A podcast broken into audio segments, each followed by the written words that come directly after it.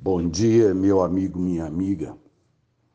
Na manhã de ontem, minha campainha tocou e alguém, né, que com quem a Cleia contribui, acho que é o, é o Hospital do Câncer, o mensageiro veio buscar a, a contribuição do mês e perguntou por ela. Eu disse assim, ela foi ver sua mãe, né? A mãe dela mora em Umas, ela foi visitar sua mãe.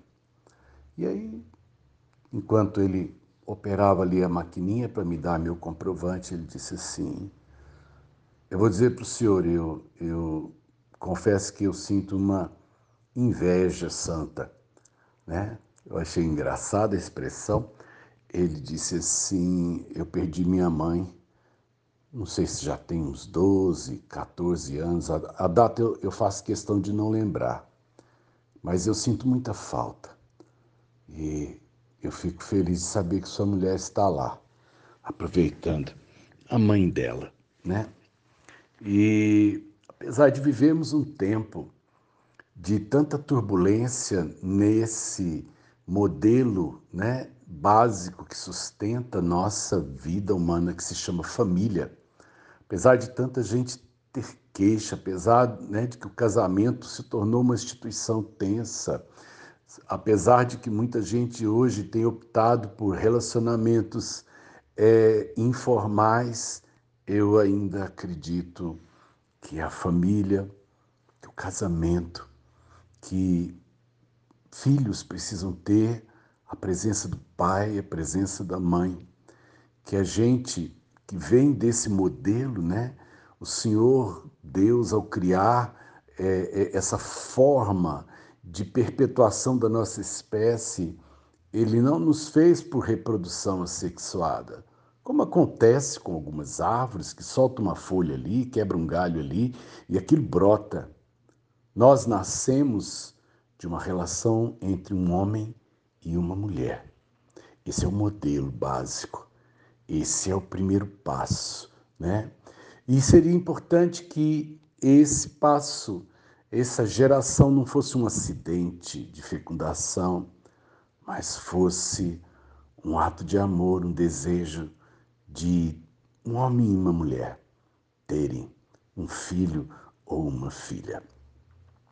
É, temos que olhar com carinho a, a nossa geração, a nossa aqueles que nos trouxeram à vida e se eles cometeram alguma falha, eu posso corrigir no meu relacionamento esse passo. Se meu pai e minha mãe não viveram um, um modelo saudável, eu não preciso repetir isso na minha vida.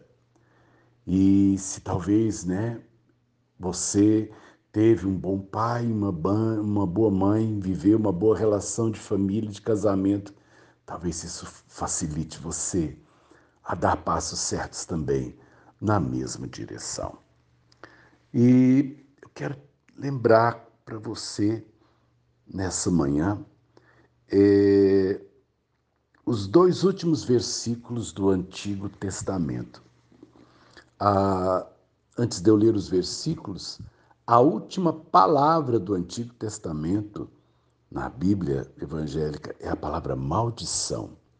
E ela está relacionada a um contexto de família. Vamos ler? Eis que eu vos enviarei o profeta Elias, antes que venha o grande e terrível dia do Senhor.